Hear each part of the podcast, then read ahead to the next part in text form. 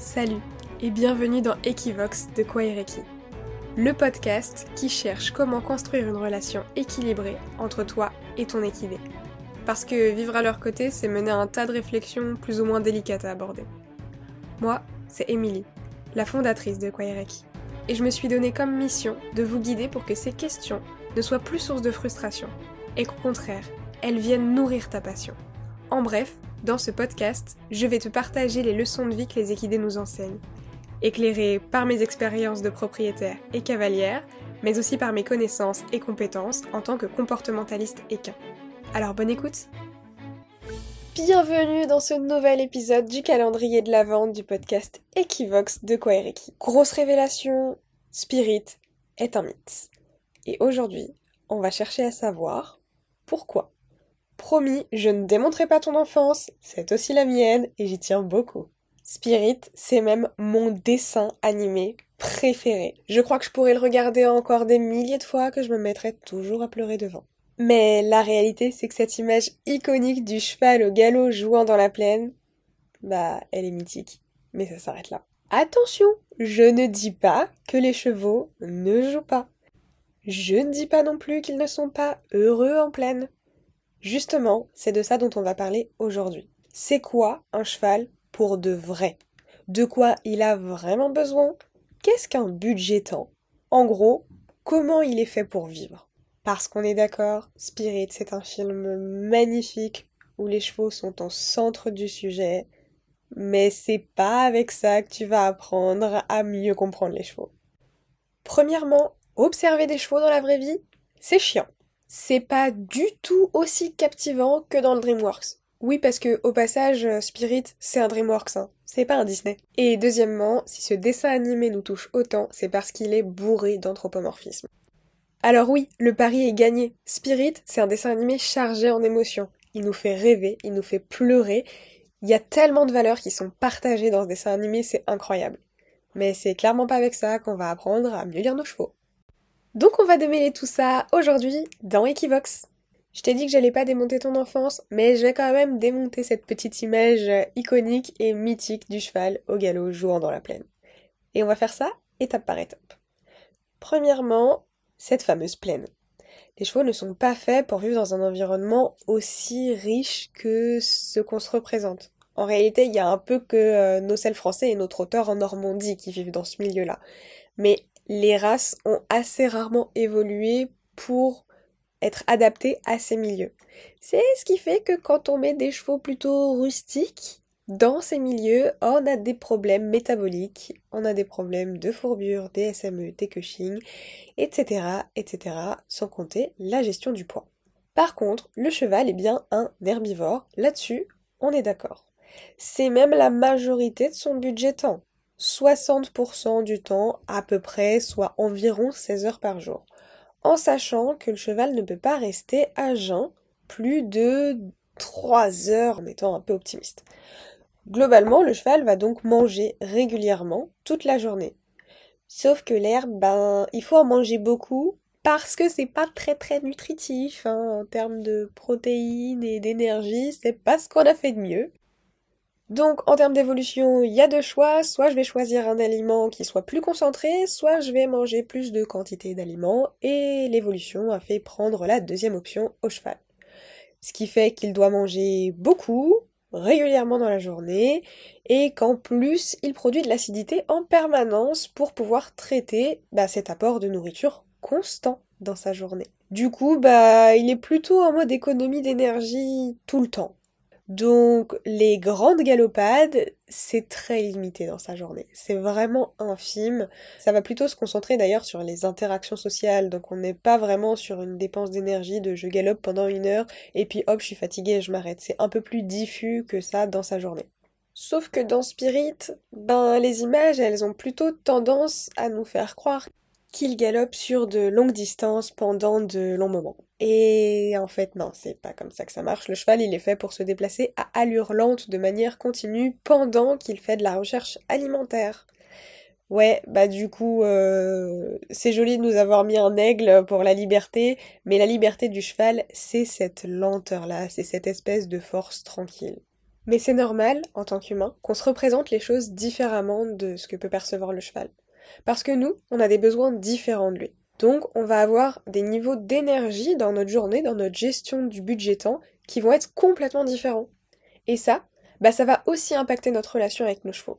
Parce qu'on va avoir tendance à leur demander des intensités d'énergie qui sont plus importantes que ce que lui va fournir dans son quotidien, mais que paradoxalement, on va lui demander un niveau de décontraction plus important que ce que lui, il utiliserait sur ces niveaux d'énergie-là. Parce que le galop de spirit, on est d'accord, il nous fait tout rêver. Mais qui a réellement envie de se retrouver sur son dos au moment où il envoie des coups d'eau, au moment où il se prend les pieds dans un peu tout et n'importe quoi au bord d'un précipice, et le moment où il se décide à charger pour sauter un grand canyon Perso, je passe mon tour. Je suis beaucoup plus inspirée par le niveau de décontraction et de complicité qu'ils arrivent à mettre en place avec l'humain qu'il a choisi. Ça, ça me parle beaucoup plus et ça m'inspire beaucoup plus. Donc l'image qu'on retient, évidemment, elle va changer en fonction de pourquoi on a des chevaux. Je te fais référence à un épisode de podcast qui est déjà sorti. évidemment, ça va nous marquer toutes différemment, mais il y a quand même cette idée du budgétant, de l'énergie et du niveau de décontraction qui est associé. Et c'est cette petite clé-là que je vais te présenter aujourd'hui dans Equivox. Et pour ça, je vais me baser sur les niveaux d'énergie introduits par Jean-Claude Barret. Jean-Claude Barret, c'est un éthologue qui a travaillé avec Christine Lazier, vétérinaire, et qui a sorti un bouquin que je te recommande si tu arrives à te le fournir, qui s'appelle Éthologie et écologie équine, étude des relations des chevaux entre eux, avec leur milieu et avec l'homme. Un livre passionnant si tu veux mon avis. Il a défini cinq niveaux d'énergie associé à une fonction. On peut mettre en parallèle avec le budgétant de l'équidé. Le premier niveau, en fait, c'est le niveau 0. C'est le repos. Le cheval, il est immobile, il se recharge en énergie. Et ça, c'est à peu près 20% de leur temps, soit 5 heures par jour. Je rappelle que le cheval, il peut se reposer en station couchée, mais aussi debout. Donc ça peut passer inaperçu quand on ne fait pas très attention ou quand on passe rapidement devant eux. Le niveau de tension 1, c'est ce qu'on appelle le champ détendu. Le cheval va se déplacer à allure lente pour des activités qui sont considérées comme non vitales, non nécessaires. Attention, elles sont considérées comme telles parce que justement le budget temps est rempli et que tout fonctionne de manière optimale. Parce qu'en réalité, ce champ détendu, il correspond justement à l'alimentation du cheval, aux 60% de son budget temps les fameuses 16 heures par jour dans lesquelles il mange tranquillement, sereinement. Le champ détendu, c'est un niveau de décontraction où tout le monde est tranquille, serein. Depuis tout à l'heure, je parle de niveau de tension. Il faut vraiment voir cette échelle comme un continuum de hyper décontracté à très crispé. Ok? Et donc finalement, la tension, au sens où on l'entend dans le langage commun, elle ne commence à arriver que dans le niveau 2, qui est déjà le troisième degré de tension émis par Jean-Claude Barret. Ce niveau 2, il correspond à la recherche alimentaire. Donc le cheval va avancer d'un pas beaucoup plus décidé pour aller vers un objectif. On a un mouvement caractérisé par un but, ce qu'on n'a pas sur les niveaux de tension 0 et 1. Ça, ça correspond à peu près à 5% du budget temps du cheval, ces déplacements. Évidemment, ça dépend énormément de l'environnement dans lequel il évolue. Donc c'est à peu près une heure par jour. Ça peut être beaucoup plus, on peut monter jusqu'à deux heures, par exemple si on a un cheval qui évolue dans un domaine vital beaucoup plus large ou dans un domaine vital où les points d'intérêt sont très répartis un peu plus captivant et dans lequel on va retomber sur des images qui nous parlent par rapport à notre fameux dessin animé, le niveau 3 de tension, c'est l'interaction sociale. Ça va être caractérisé par de l'agitation, on va avoir du trop, peut-être un peu de galop de temps en temps, en tout cas des mouvements qui seront beaucoup plus euh, expressifs. Et ça, ça fait partie du budget temps du cheval, même pour le cheval adulte. On est à peu près sur 5% aussi. Et enfin, le niveau 4, qui est le niveau de tension le plus élevé qui correspond à une fonction de sauvegarde. Là, on va avoir un but de survie qui peut être caractérisé par de la fuite active ou passive. Attention parce que même un cheval qui ne bouge plus du tout, qui est complètement figé, peut être dans un niveau 4 de tension. Et l'engagement musculaire, croyez-moi à ce moment-là, il est très important et ça se voit.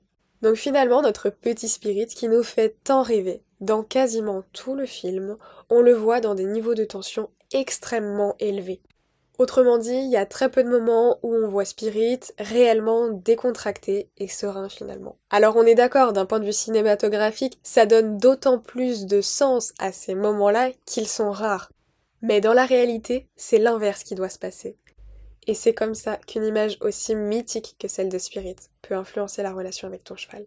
Les clés de la relation avec nos équidés, elles sont souvent dans les détails et elles sont parfois extérieures à la relation. Du coup, je t'invite à réfléchir à ton show préféré quand t'étais plus petite et à cette image iconique que t'as en tête que t'aimerais trop revivre avec ton cheval.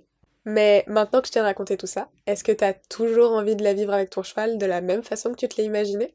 Je te laisse me dire ça en commentaire de cet épisode ou en MP sur Instagram. On se retrouve demain pour le prochain épisode du calendrier de l'Avent d'Equivox. D'ici là, prends soin de toi et à bientôt. Merci d'avoir écouté cet épisode jusqu'au bout. Si tu as apprécié ce moment de partage, pense à laisser un avis et une note sur ta plateforme d'écoute préférée. Ça m'aide énormément à faire connaître le podcast. Ton avis compte. Si tu as envie d'aller un peu plus loin et de me soutenir, tu peux également me rejoindre sur l'Instagram de Kwaireki. Tes retours et tes messages sont toujours un plaisir à lire, alors n'hésite pas à m'envoyer commentaires, suggestions, remarques et idées de sujets que tu aimerais que j'aborde dans les prochains épisodes. Un grand merci à toi, on se retrouve demain pour un nouvel épisode de notre calendrier de l'Avent. D'ici là, prends soin de toi et continue d'explorer ta relation avec ton cheval grâce à Equivox, le podcast de Kwaireki.